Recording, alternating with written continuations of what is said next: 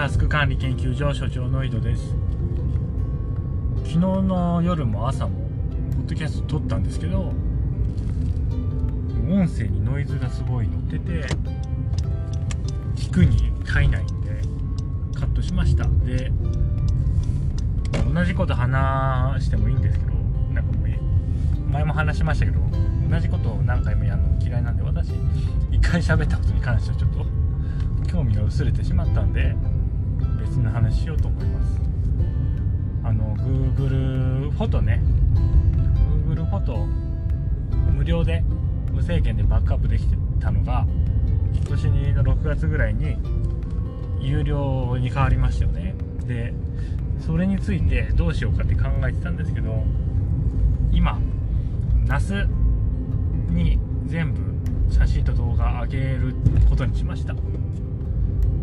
実はですね昔から多分5年ぐらい前から夏使ったんですよ。でもねなんか全然使えてなかったんですよね。ただのなんか外付けハードディスクみたいな感じに使ってたんですね。ちなみにあのメーカーは QNAP ですね。QNAP の NAS 使ったんですよ。219かな？確か。型番で言うと。で Google フォト有料のニュースが出て、まあ、実際有料になった6月ぐらいにちょっともう本格的に NAS に動画と写真全部上げようって思って NAS 買い替えたんですよ。251かななんかそんなやつにね新しいやつに買い替えたんですよ。で、まあ、5年前ちょっと調べたんですけど NAS について。まあよくわかんないと。でもう一回調べ直したら QNAP が新しいソフトウェア出してて Google フォトみたいに外外から自分の自宅の NAS に簡単にアクセスできてその動画とか写真を見られるアプリ開発してたんですよね。あこれいいじゃんと思ってこれが実現したら Google フォトもいらないし一応乗り換え先として Amazon フォト結構ネットでは上がってんですよね。で私 Amazon プライムだからまあ Amazon フォトでもいいかなとは思ったんですけどまあちょっとこれを機にまあそういう有料サービスから脱却しようと思いまして夏 QNAP の夏で Google フォト的なことができるようにフローを構築してたんですよここ最近。まあだからねあの自由意志のまとめが読書のまとめができてないってのもあるんですけどでまずバックアップのね仕組み作んないといけないですよね。でバックアップの仕組みは Windows なんで私。Windows パソコンからこの先一時停止があります。自動的に QNAP のソフトで QNAP の NAS にバックアップするツールがあるんですよ。ねトバックなんとかっていうのがあるんですよね。でそれを導入しました。で正直なんか安定しないんですよね。そのあるフォルダを監視してそこに変更があったら自動的にそれを NAS に反映するんですけどなんか安定しないんですよ。そう考えるとやっぱ Google フォトとかすごいなと思いますよね。やっぱねアプリが不安定だから QNAP の Google のアプリの安定性って言ったらすごいですよね。まあそれはやっぱりお金がかけられるからとかあると思うんですけどね。そう。でもまあとりあえずまあだましだましそのバックアップ方法を使ってますね。あまりに動作不安定だったらまあちょっと他のソフト使いたいんですけど多分バックアップするのに NAS へのログインが必要だと思うんですよね。だその NAS へのログインはやっぱ QNAP の純正ソフトじゃないと自動ログインしてくれないだろうから、まあ、そこら辺ちょっと考えようって感じですね。だからまあデジカメとかあの Osmo ポケットとかで撮った動画はその Windows のバックアップソフトで自動的にバックアップするというのが一つ。で次がスマホですよね。iPhone と Android を使ってまして、まあ、両方とも QNAP のアプリありましてでその中で Q ファイルっていうアプリを使うとなんと写真とか動画を自動的にバックグラウンドでアップアップアップロードしてくれるんですよ、まあ、多分 iPhone のアプリの方は実際にアプリ起動させないとバックアップ始まらないんですけども。でもあこれすごいなと思いましたね。だからそれは Google フォトのスマホアプリとかと一緒なんですよね。自動的にバックアップしてくれるから。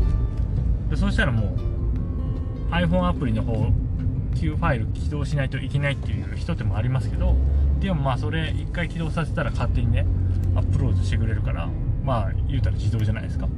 だから結構楽だなっていうふうに思ってあれいつの間にこんな 機能ついたんだろうっていう。やっぱまあ5年の年月は大きいですね。最初にナス買った時から比べて結構使い勝手良くなってで、まあ、こうやってよく技術が分からない人でも便利に使えるようになったなっていう感じです。だそれでアップロードしたらもう全部の画像とか動画はアップロードできますね。LINE とかで多分もらった動画とかもそれで自動的に上げられるからだナスに全部集まるわけですそれでナス確か6テラかな今。6テラ2台積んで。で、まあ、相互にバックアップ取ってる感じなんでだ最大使えるのがまあ5多分5.5テラとかでしょうね。そうだからまあまあまあ余裕あると。でも逆逆に言ったらっていうかね普通の普通の？そのクラウドのサービスでまあ1テラとか2テラだと思うんですよ。まあ払ってもいいなって思える料金で払える。そういう容量って。でも多分私も1テラ以上あるんで動画とか写真だけで。多分すぐオーバーしちゃうんですよね。そう考えるとまあ Q ナップにやっぱ集約することがまあ将来的にもいいかなって。今 4K だしね動画も。あの iPhone で撮った動画も 4K になってるし。そうなんだ。そうするとどんどんねねサブスクでやってたらもうお金吸い上げられちゃいますから、まあ、言うて結構初期投資かかりますけどね6テラとか。HD ハードディスク1万以上したし1つ。で NAS 用のハードディスク買ったらもっと高いですしね。そうまあでもそうは言っても一応その完結ローカルで完結できる。まあもう一重どっかでバックアップ取りたいですけどあの家がね地震とかで壊れちゃったら。でもまあもうしょうがないよね。そうなったら。そうなったら新たな人生を歩もうってことで失われた写真や動画はまあもう忘れて生きるしかないかなっていう思います、まあ、過去だし所詮。そう。そうでもね問題がねその閲覧のアプリなんですよ。ちょっと今信号で止まってるから見よう。えっ、ー、とね Q ナップが用意してるのが Q マジーっていうアプリなんですよね。でそれで確かに外からもあのその NAS に上げた写真とか見られるんですよ。でも動画のサムネイルとかが作られないのね。だから動画が何の動画か開いてみるまでわかんないんですよ。やこれアウトやと思って。いやだからやっぱ Google フォトとかねすごいなと思いますね。そこら辺全部変換してサムネイル作ってくれるからすごいなと思いましたでこのなんか動画のサムネイルを作るにはビデオステーションっていう NAS 上のアプリを入れてでさらになんか別の、えー、サービスに登録しないといけないんですよ。別のアプリ入れてそのアプリのサービスに登録しないといけないんです。で無料会員登録はできもうできるんですけど有料会員登録もあってそっちがサブスクになってる。月なんか11ドルとかで。だ多分12ドルから11.99ドルとか今キャンペーンでもともと20ドルのところと書いてあったんです。でそのサブスクに入るとあのコーデックっていうんですか？あの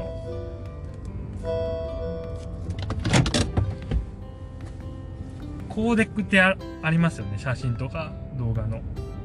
で、それの、あの、iPhone が最近使ってるコーデックあの、J、JPEG じゃなくてちょっとあの、難しいやつ。で、そ、そっちだと、そっちのサムネイルを出すには、HIFF だけ？なんか。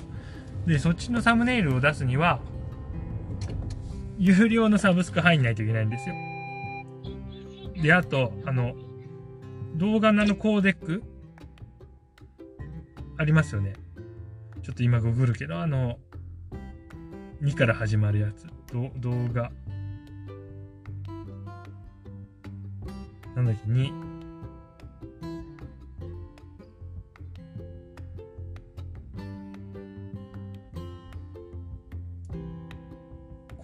動画コーデックで、ググろ。あれあれあるじゃないですか。2から始まるやつ、あの。あ264か。え、え、H か。H だと264とかいうやつ？で、それのサムネイルは無料で作れるんですけど、今新しい方の H.265 は、有料サブスク入らないと、サムネイルできないんですよ。だから、Q マジ今使ってるんですけど、ほとんど謎の、謎の動画で埋め尽くされてる感じ。なぜかっていうと、あの285で私動画作っちゃったから結構。それ困る。だから、そうなんですよね。だ写真の方も、再生できないのね、しかも。そう、サムネイルどころか、これ。再生すらもできない、これ。どうしたらいいんだろうって感じですね。で一応動画は全部、動画もデータか。データは全部夏に飛んでったんですけど、外から見られないから、意味ないじゃんっていう感じなんです、今ね。でもこれはもうしゃあないでしょと思って。